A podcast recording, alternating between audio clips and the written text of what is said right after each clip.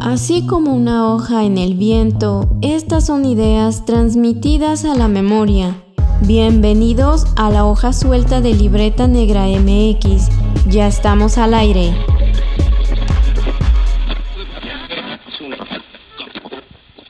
Estamos muy emocionados de tenerlos por acá en La Hoja Suelta, el podcast de cultura de confianza en todas las plataformas disponibles, YouTube, Spotify, iVoox, Apple Podcast y Amazon Music. Les saludan sus anfitriones. Wendy Osorio. Y Omar Espinosa para seguir conversando sobre conservación y restauración, dándole seguimiento al tema anterior de la semana pasada, de temas que son de actualidad y de cosas que pareciera que no hay que restaurar y conservar, pero sí hay que hacerlo, porque son finalmente manifestaciones culturales muy importantes aunque en este caso, pues quizá, quizá eh, manufacturadas, creadas, ideadas en un mundo contemporáneo. Para platicar de eso tenemos la presencia de la restauradora Mariana López Martínez. ¿Qué tal? ¿Cómo estás? Hola, ¿qué tal? Muy bien, mucho gusto y les agradezco mucho la invitación para estar con ustedes. Bienvenida a este espacio, Mariana, para que nos cuentes todo lo que sabes eh, respecto a este tema, que es muy interesante y probablemente me has escuchado siempre por ahí, arte contemporáneo o patrimonio cultural contemporáneo, pero cuéntanos, eh, ¿qué, ¿a qué se refiere cuando hablamos de este patrimonio cultural contemporáneo? ¿Está sujeto a cierto tiempo, a cierto estilo, a ciertos nombres? Pero tú eres la experta, Mariana, entonces cuéntanos. Pues sí, el término arte contemporáneo es un término muy amplio que se utiliza para referirse al arte del presente o producido en un pasado muy reciente. Realmente no hay una definición estricta de en qué momento comienza eh, el periodo de producción de arte contemporáneo. Eh, se puede hacer referencia a finales del siglo XX y toda la producción artística del siglo XXI. Hay otras referencias que hacen a cuando termina el modernismo. Incluso hay algunas instituciones o museos que lo marcan como el inicio cuando se crearon estas instituciones. Y, por ejemplo, una, eh, una definición que me parece muy interesante es la del Museo Tate, que lo marca como el arte de los últimos 10 años de forma continua. Entonces, pues podría resultar muy amplio, pero podemos tal vez englobarlo como en el arte producido en el presente. Eso, está, eso está bien interesante porque justamente el, el, el, episodio pasado estábamos hablando pues un poco de la historia a partir de la revolución industrial, ¿no? Y como que la imagen de la arqueología, de la restauración y conservación se va como mucho hacia el fondo histórico, ¿no? O sea, como prehispánico, histórico y así. Es decir, pues plenamente desde los años antes de Cristo y quizá hasta el siglo XIV, XV. Y ahora estamos hablando y nos emociona mucho, pues que sea algo muy moderno, ¿no? O sea, 10 años es poquísimo tiempo. Eh, quizá hablar siglo XIX y XX, o sea, como tú dices, hay, hay como diversos conceptos, pero nos habla de algo que es moderno y, y, casi, casi inmediato, ¿no? Sí, sí, es muy interesante. Y creo que justo esto de que sea un arte reciente es lo que le da esta peculiaridad de ser innovador y vanguardista y de utilizar eh, materiales modernos. Entonces, eh, tal vez eso es un poco lo que ha caracterizado al arte contemporáneo, que son ideas y son técnicas y son materiales eh, muy distintos a, lo empleado tradicionalmente. Entonces, sí resulta, resulta interesante voltear a ver el, el presente, porque también el presente tiene este valor histórico, o sea, eventualmente será el pasado. Y hay valores socioculturales, hay valores ideológicos, políticos, o sea, en el arte contemporáneo creo que se refleja la actualidad, qué es lo que está pasando. Y creo que puede resultar a veces muy controversial, pero finalmente creo que es un reflejo de nosotros como sociedad, como seres humanos. Eh, eh, creo que ahí radica la importancia del, arte contemporáneo. Es un reflejo de lo que somos actualmente como sociedad y eso quedará para, para los arqueólogos tal vez del futuro, ¿no? Para quien estudie, nos estudia nosotros en el futuro. Entonces, pues sí, creo que ahí, ahí cae un poco la importancia de, del arte contemporáneo.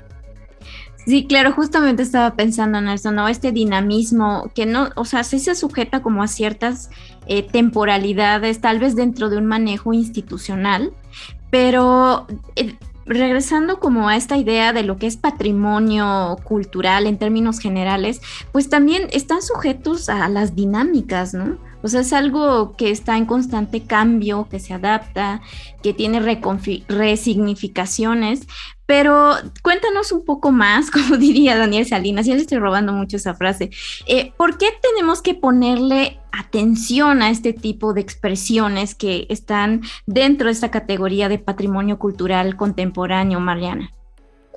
Eh, pues creo, desde mi punto de vista, justo al ser una producción artística eh, actual y eh, al estar expresando lo que está sucediendo en nuestra, en nuestra sociedad, pues son producciones artísticas a la, que están siendo reconocidas por museos, por instituciones, por coleccionistas privados.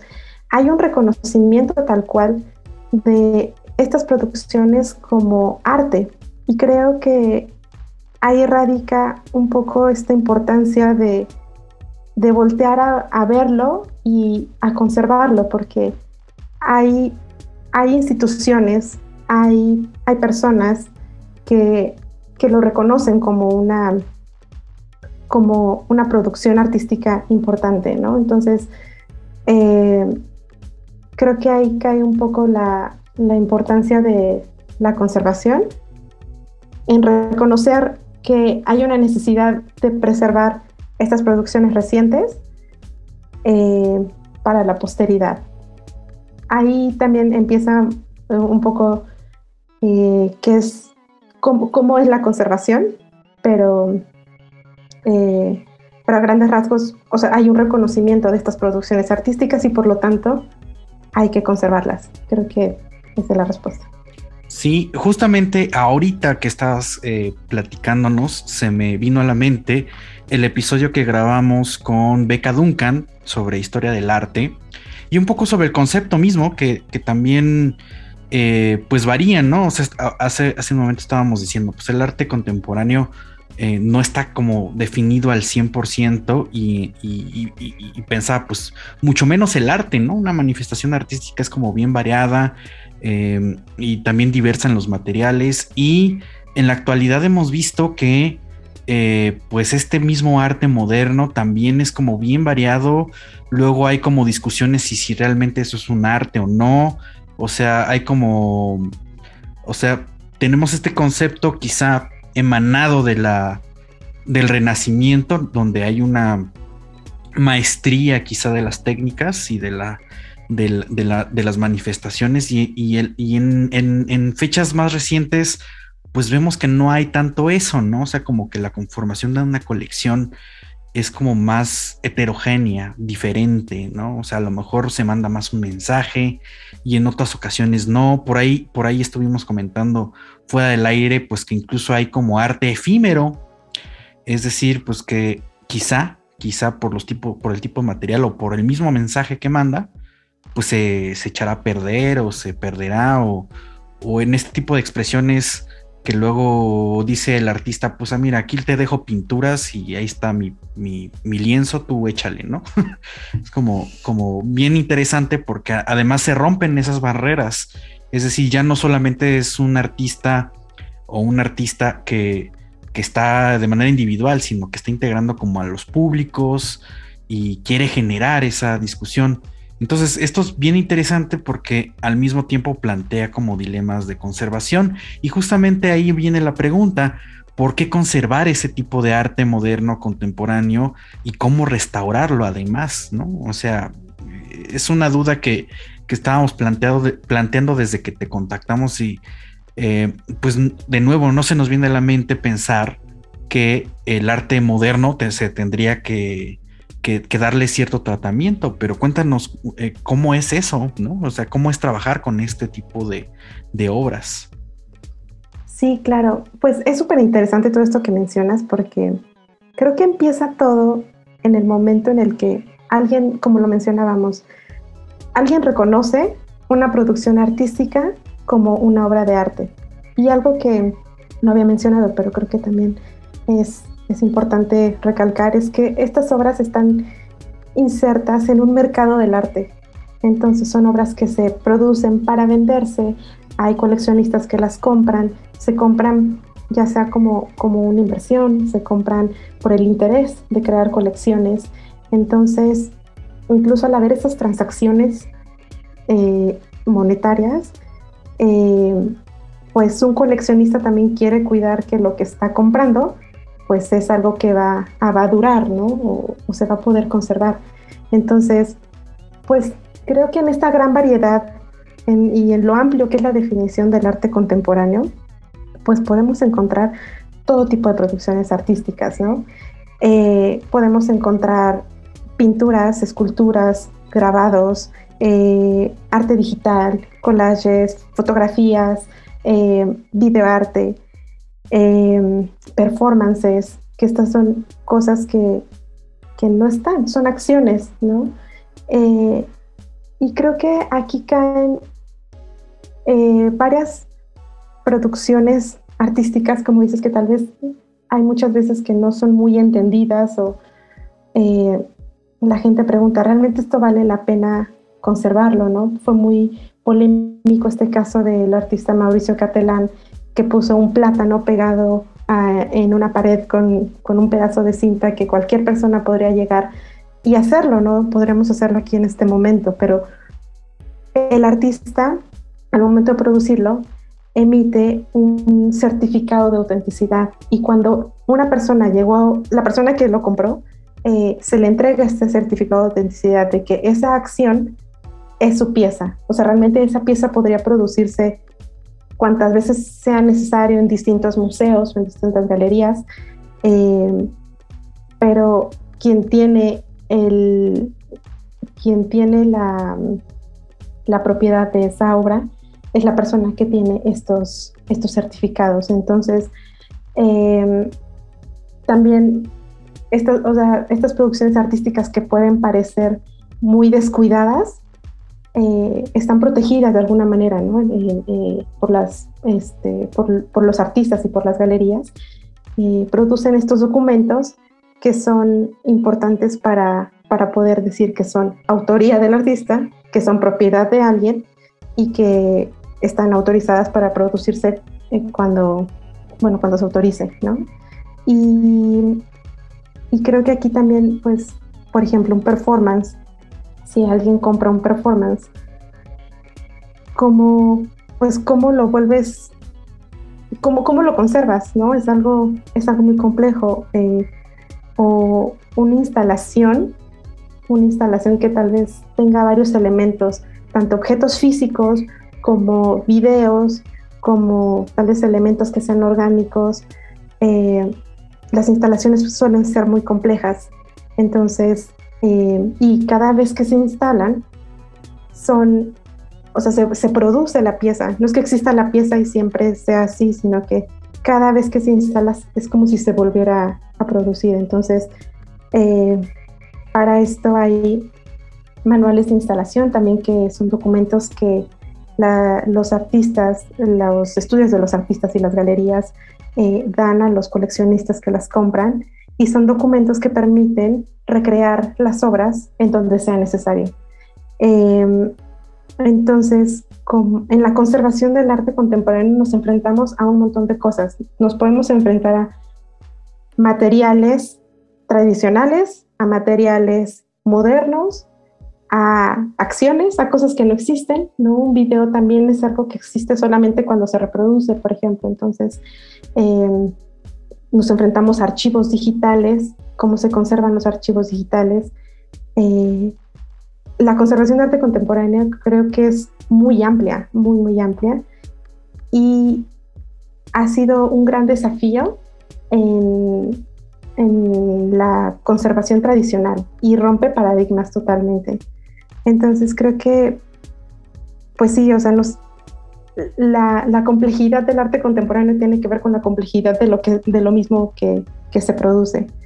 Este, entonces, sí, creo que, no sé si respondes a tu pregunta o me, me fui un poco, pero pero sí, o sea, la, la conservación contemporánea es tan amplia como la misma producción artística. Y en este proceso de conservación, bueno, tú lo ves desde el lado de la conservación, me imagino que también te ha tocado trabajar eh, con los propios artistas, o sea, que están ahí inmiscuidos en estos procesos. ¿Cómo es? Eh, eh, ¿O qué, posturas o qué sugerencias o cuál es su papel en este proceso, Mariana? Sí, claro. Em, los artistas, pues nos enfrentamos a artistas vivos la mayoría de las veces. Entonces, al momento de enfrentarnos a, un problema de conservación en una obra, creo que es, una, es el trabajo de, de los conservadores tomar decisiones que contemplen a todos los involucrados. Y creo que eso implica contemplar la opinión del artista, contemplar la opinión de, del coleccionista y contemplar la opinión del mismo conservador, ¿no? O sea, desde el punto de conservación, que es lo más adecuado para, para la pieza. No es que se haga lo que solamente uno dice, ¿no? Lo que solo diga el artista lo que solo diga el coleccionista lo que solo diga el conservador, sino pero que lo interesante de esto y lo que es muy, muy rico es llegar a, acuerdos, ¿no? A qué propone el artista, a conocer sus técnicas de factura, a, conocer también cuál es la intención de sus obras, ¿no? Conocer los, los statements, el significado de su obra y con base en ese significado de la obra se toman decisiones y se toman decisiones también, o sea, tomando en cuenta eh, la institución o el coleccionista qué, idea o qué intenciones tiene con, su colección, ¿no? Entonces, son decisiones bien complejas, pero tienen que responder un poco a los intereses de todos, al interés del artista y de, más que nada, al significado y a lo que se quiere preservar a largo tiempo, a lo que una institución busca con su colección, o sea, tal vez, pues, ¿qué, piensa una institución o qué piensa un coleccionista de que su, su obra se echa a perder en unos años o que no haya manera de restaurarla, que puede ser también el caso, ¿no? Que sean materiales que si se llegan por algo se llegan a destruir y el artista dice, ya no se puede hacer otra. Entonces, pues respetar esa parte, ¿no? Y, qué pasa entonces con la inversión que hizo tal vez la, colección, o, eh, la institución o el coleccionista. Entonces, son, son temas delicados y por eso hay que tomar en cuenta todas, todas las partes. Em, pero tener la opinión de un artista y tenerlo, tenerlo vivo es muy enriquecedor en el sentido de que podemos saber de primera mano qué es lo que, lo que ellos pretenden con sus obras. Entonces, em, pues sí, creo que es lograr mediar la opinión de todos, los intereses de todos también, y ver cuál es la intención primera de esa, de esa pieza. También estudiar un poco el contexto en el que está metida, si está en una institución, si está en un museo, si está en la colección personal de, de alguien que la compró. Y de ahí empezar a hacer propuestas, ¿no? Las propuestas, creo que las propuestas de conservación, eso es lo interesante, o sea, pueden ser tan amplias también.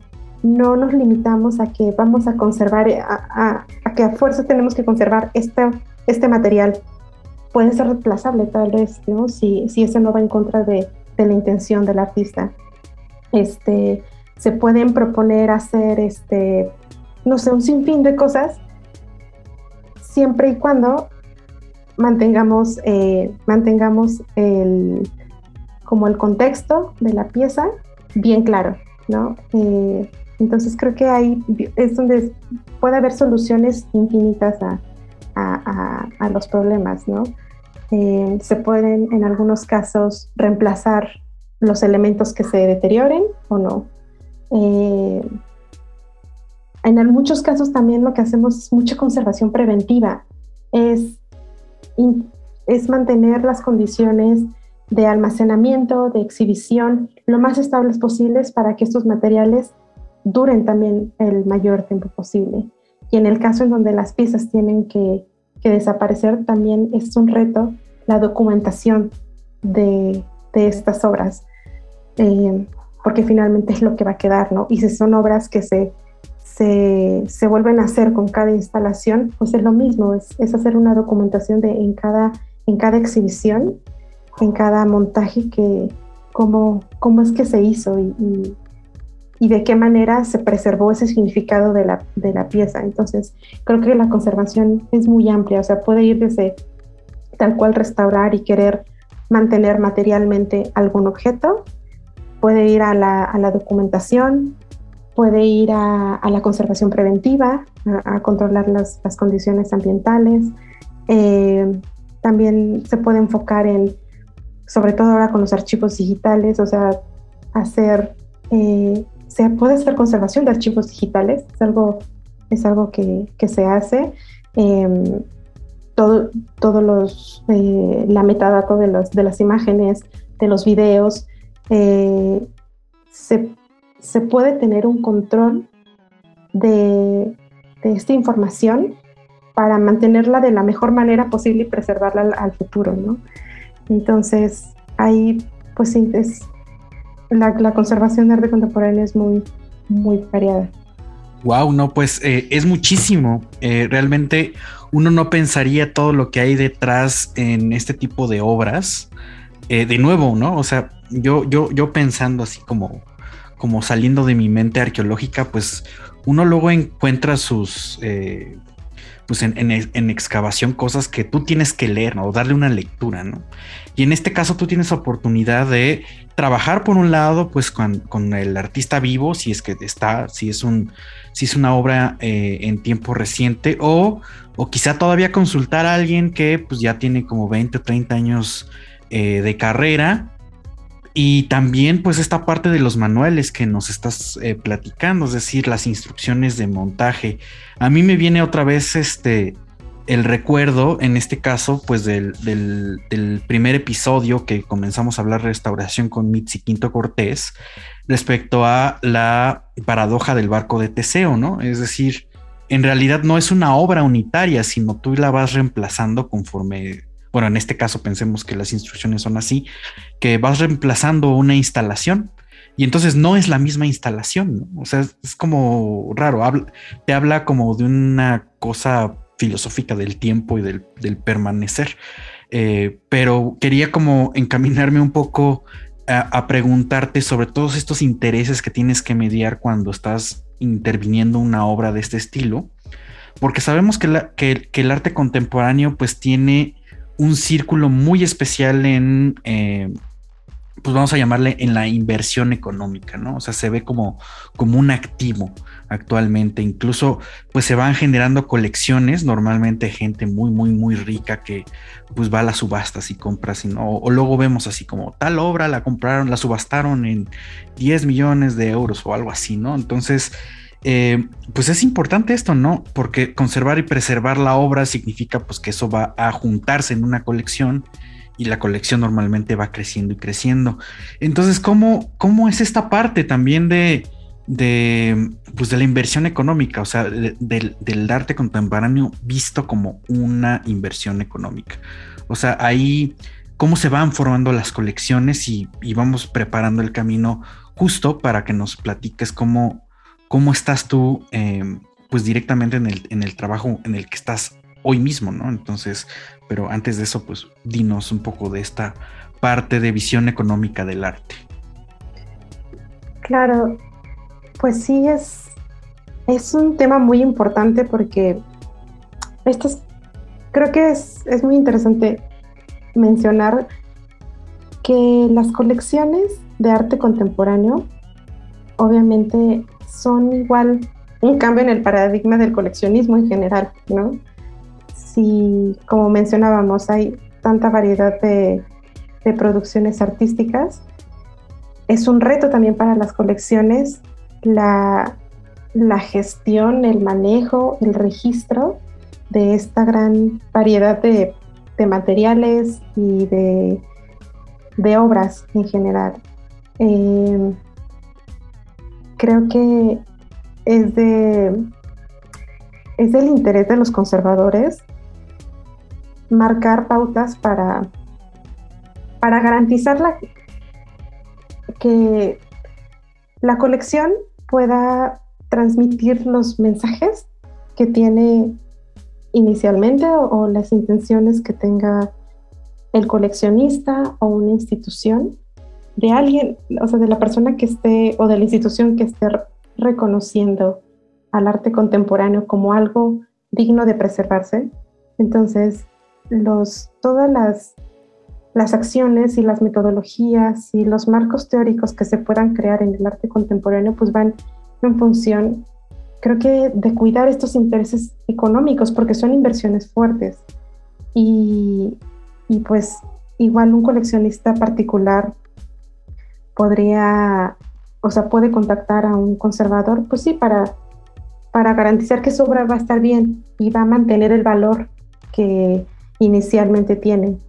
Pero aquí, por ejemplo, me gustaría preguntarte porque me, me, me, ahora sí que es como una duda y supongo que no es solo mi duda, porque se piensa que bueno, compran, compran una obra ¿no? de arte contemporáneo y conforme va pasando el tiempo, ¿no? Mientras más se preserve, pues va aumentando el precio, ¿no? Pero no, o, o, sea, digamos, es como la idea. Pero qué tan, qué tan factible es eso, ¿no? O sea, porque además hay como mucho de, de tú hace un momento los dijiste, un, montón de, de, tipos de arte contemporáneo, ¿no? Pensemos una pintura, quizás sí, funciona así, pero, pero es cierto, siempre van como el arte es una inversión segura. Eh, pues creo que ahí depende de un chorro de cosas y dependerá de un montón de cosas podría ser empezando por el artista, ¿no? Si el artista es alguien que ya es muy reconocido, obviamente con el tiempo, pues sí, es algo que ve subiendo de, de, valor. O sea, creo que el valor de las piezas es algo bien complejo y, y no es tan sencillo como decir, ay, bueno, tal vez sí, eh, a largo plazo va, va, a subir su precio. Tendrá que ver con, con el tipo de materiales, incluso si en algún momento llegan a dañarse, eh, puede haber igual alguna repercusión en el valor de, de, la obra, si es algo totalmente irreemplazable, o tal vez si es reemplazable, pues puede, puede ser una dinámica distinta. Creo que depende de un montón de cosas, creo que es muy complejo el, el definir qué tanto sube o, o baja el valor de una obra. Son dinámicas muy complejas, o sea, que se analizan con un montón de cosas, con los materiales, con eh, se comparan muchas veces con otras producciones similares, aunque no sea del mismo artista, este, eh, el renombre que va teniendo el artista, eh, la, la, trayectoria o el significado. puede ser algo, algo bastante complejo, pero creo que en general, pues sí, sí hay, hay coleccionistas que compran estos bienes para, pues como una manera de inversión o esperando que, en un futuro este, tengan un mayor valor.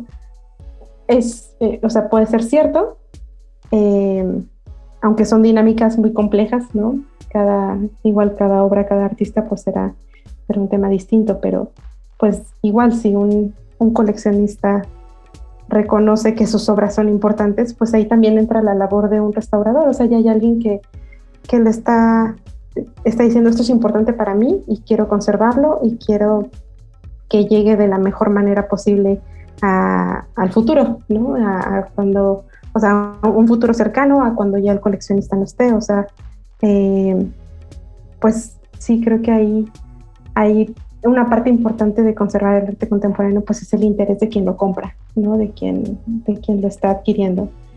Y, y pues sí se forman estas colecciones que son que, son muy interesantes. Em, creo que ahí viene un poco el tema que me, que me, preguntaban sobre la colección en la que trabajo.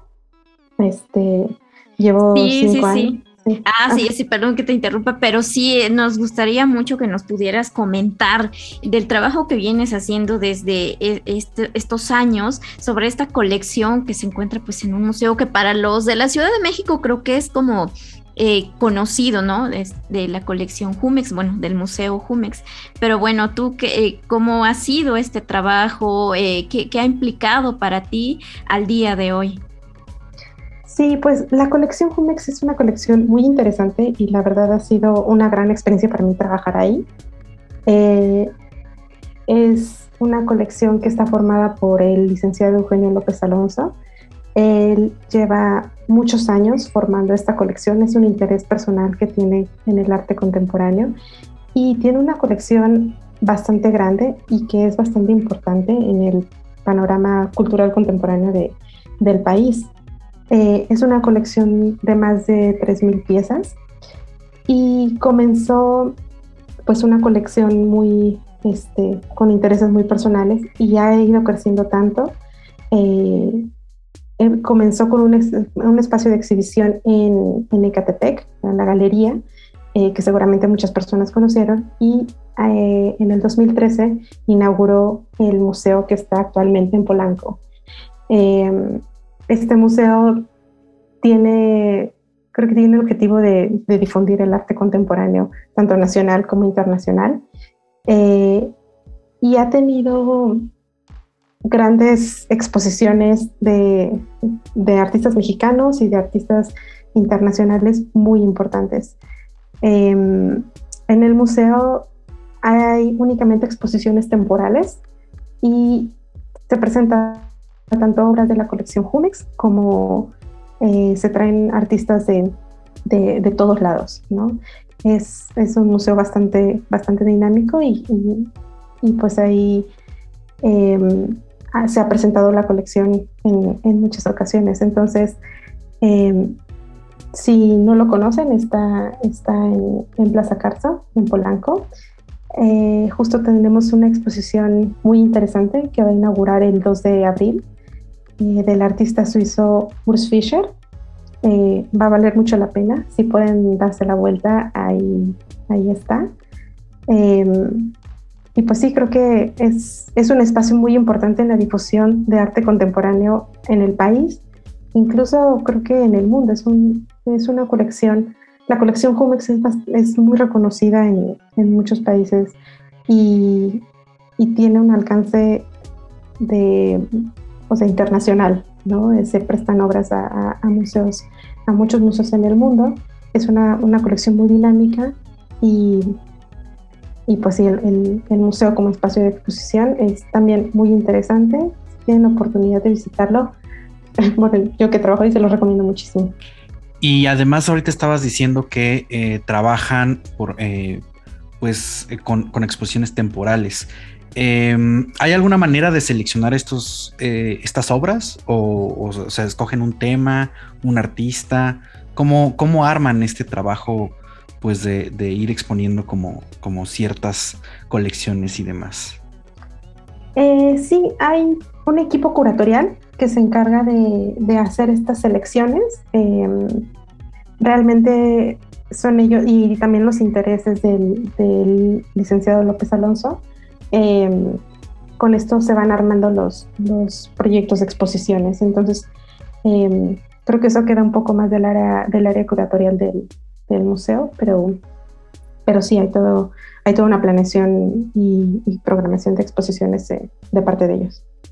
Excelente. Y pues ya eh, entrando como un poco a la parte individual, pues nos interesaría que, nos contaras cómo ha sido tu experiencia trabajando ahí y quizá si tienes una pieza favorita de toda la colección Jumex. Eh, pues mi experiencia ha sido maravillosa en ese lugar y ha sido un gran reto. Desde que entré ahí, enfrentarme a, piezas, a un, sinfín de, materiales, de situaciones, de trabajar con artistas, de trabajar con los estudios de los artistas, eh, de trabajar con, comisarios que viajan con las piezas de, otros museos. personalmente para mí ha sido muy enriquecedor he aprendido mucho y sigo aprendiendo, o sea, esto, esto no se acaba y cada, cada exposición, cada pieza nueva que entra en la colección o las mismas piezas que ya están en la colección de hace tiempo son un reto actualmente en, temas, en temas de conservación. Entonces, hay, un sinfín de cosas que trabajar, hay muchas cosas que hacer y para mí eso me resulta muy interesante. Eh, creo que, pues no sé, mencionarte alguna, alguna pieza favorita, pues, no sé, habrá varias, pero tengo ahora en la mente una, una pintura mural de del artista Solowit, un artista eh, estadounidense, que me resulta muy interesante también en, temas de, registro y de conservación, porque esta pintura mural, tal cual, lo que se tiene, lo que se compró son, es un manual de instalación y unas, unas instrucciones de qué hacer. Cada vez que esta pieza se instala, se, se, tiene que consultar al estudio del artista. El artista ya falleció, pero él dejó instrucciones muy claras. Él fue muy preciso en cómo se deben de pintar cada vez sus murales. Eh, entonces el estudio manda a un grupo de, artistas que pintan el mural eh, adaptándose al espacio en donde, en donde se va a exhibir. Eh, actualmente tenemos ese mural, bueno, está, está exhibiéndose en, las oficinas corporativas de, de Jumex y me pareció muy interesante ver todo el proceso de, de contactar al estudio, de ver cómo van a pintarlo y pues el tiempo que esté ahí, estar en exhibición la pieza y cuando ya no, se pintará sobre ella y se volverá a pintar en un nuevo espacio cuando, cuando lo requieran. Entonces, creo que esa es una de las, de las obras que me, me resulta más, eh, más interesante de la colección. Pero bueno, hay un sinfín de obras que les podría decir de un montón, pero es una de las que más me, más me ha gustado y me ha interesado todo, todo el proceso de creación. Sí, claro, y vemos qué interesante es todo esto que nos cuentas con este ejemplo, porque a veces cuando vamos a una exposición, sea de arte contemporáneo u otro tipo de, de, de arte, por ejemplo, pues vemos nada más la exposición, pero creo que pocas veces podemos imaginar todos estos procesos y todo el trabajo, ¿no? De la exposición, pero también el trabajo de conservación. O sea, es como que eh, yo te agradezco mucho que, que, vengas aquí a este espacio de la hoja suelta para compartirnos, pues un poco, ¿no? De lo, de lo mucho y de lo complejo, de lo amplio que es este tema eh, con este tipo de patrimonios contemporáneos, pero me gustaría que también desde tu experiencia, eh, pues también nos recomendaras eh, dónde podemos, eh, pues saber más, conocer más sobre este tipo de patrimonios y los procesos que implican a nosotros que no somos especialistas, pero de todos modos nos interesamos por esta cuestión también del tema de patrimonial. Claro, pues creo que una manera muy enriquecedora de conocer de arte contemporáneo es tal cual ir a, ir a los museos, ir a las galerías y llegar a ver qué hay, o sea, enfrentarse a ella, no tener como el, el miedo de, no miedo, pero tal vez como el decir, Ay, no sé si lo voy a entender o puede ser muy elitista. Creo que con que vayamos con la mente abierta a, a estos espacios de, de, exposición de arte contemporáneo, pues nos puede ir dando idea de qué, de, qué es lo que se está presentando, ¿no? Y este, pues en un museo pues se puede indagar bastante, ¿no? Se pueden eh, leer las fechas técnicas, puedes tal vez pedir una visita guiada. Em, eh, en internet también hay un montón de, eh, pues sí, de interpretaciones sobre distintas obras pero yo creo que no hay nada mejor que ir a, ir a verla, ¿no? Ir a enfrentarse a eso y pues sí, o sea, lo que sea que, que, nos cause, ¿no? Si es repulsión, si es no entender o, o si de verdad nos gusta, pues eh, no lo vamos a saber más que estando ahí, ¿no? Entonces, pues obviamente yo les, yo les recomiendo ir al Museo Jumex, pero cualquier museo de, de arte contemporáneo, las galerías, que son pues en donde se está produciendo este, eh, este arte justo y que son quienes lo venden, o sea, las galerías son estos espacios que son quienes eh, buscan hacer las transacciones comerciales, ¿no? Son espacios muy importantes para, para la venta de, arte contemporáneo. Entonces, eh, también muchas veces organizan exposiciones y creo que es muy, es muy interesante también ir a, a esos espacios. No, pues está buenísimo. Ya después de esta charla ya podemos ir y mirarlo tal vez con otro tipo de, de expectativa, ¿no? Porque la verdad es que en estos espacios eh, sí, sí vamos con todos estos prejuicios, ¿no? Que a veces que tú nos mencionaste, pero yo creo que sí deberíamos tener, como tú dices, la mente más abierta, porque finalmente son patrimonios, son expresiones de nuestro tiempo, de nuestro presente, y yo creo que ahí también está la importancia de tenerlos en cuenta.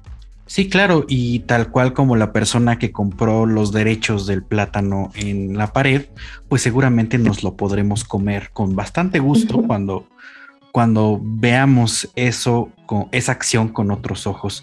Eh, por cierto, Mariana, sabemos que tú eres podcastera, entonces, ¿hay algún eh, podcast, además de la hoja suelta, por supuesto, de arte contemporáneo o de arte en general que te guste escuchar y que puedas recomendarlos también? Em, seguro, pues he escuchado em, algunos episodios de, que tiene el Museo Universitario de Arte Contemporáneo, el MOAC. Tiene algunos buenos episodios del MOAC. Hacen, hacen buenas, este, algunas muy buenas investigaciones. Y pues sí, Creo que es el único, perdón, el único que se me viene ahorita a la mente. No, no, está bien, pues hay que buscarle también.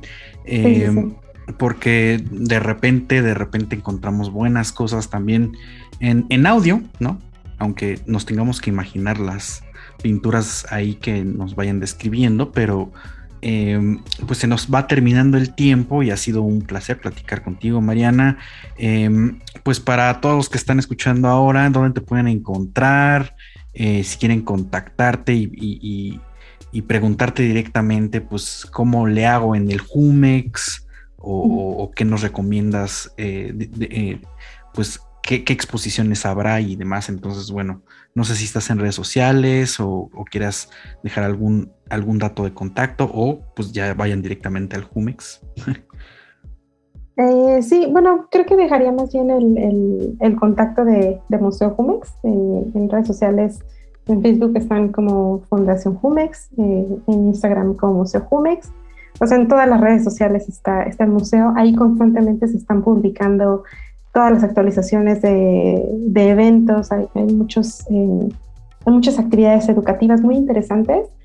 Y pues sí, em, está ese espacio y, y sí, creo que dejaría nada más las, las redes sociales de, del museo. Ok, y ya nada más para cerrar, ¿nos puedes, ¿nos podrías repetir qué es lo que viene en abril para el Museo Jumex? Seguro. Eh, en abril, el 2 de abril, inaugura la exposición del el artista suizo Urs Fischer. Hay unas obras, instalaciones eh, muy interesantes.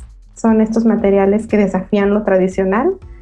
Eh, y creo que es, va a ser muy interesante para, para la gente ver ver estas producciones artísticas que son además muy, muy bonitas, seguramente muy fotografiables para las redes sociales, pero, pero sí, es una exposición muy grande, es una artista muy importante en el mundo del arte contemporáneo y les recomiendo totalmente que vayan pues seguramente vamos a hacerte caso, Mariana, y además en abril se atraviesa un periodo vacacional, entonces creo que no hay excusa. Bueno, al menos para, para, los que puedan estar aquí en la Ciudad de México, que es donde está el, este museo. Y pues a nosotros también no dejen de seguirnos, no hay excusa para no hacerlo, porque ahora estamos en todas las redes sociales, casi todas, ¿no? Nada más nos falta TikTok, porque estamos en Facebook, en Twitter, en Instagram y en todas las plataformas de podcast, pero también estamos en el de YouTube y pues no olviden suscribirse, activar la campanita, recomendar y compartir nuestros contenidos también. Pues Mariana, muchas gracias nuevamente. Eh, esto es algo que teníamos mucho el interés de platicar contigo y pues también de eh, pues ver cómo trabajabas en el Museo Jumex, porque de nuevo no parece evidente que todas estas obras requieran pues un trabajo de conservación, pero ya vimos que efectivamente lo es. Y pues no dejen eh, de estar al pendiente en la hoja suelta, aquí terminamos, pero vamos a ir cerrando nuestro ciclo de restauración y conservación. Próximamente vamos a hablar de otro tipo de cuidados, entonces estén bien, bien pendientes. Muchas gracias y nos vemos la próxima semana con otro gran tema. Bye. Adiós. Gracias.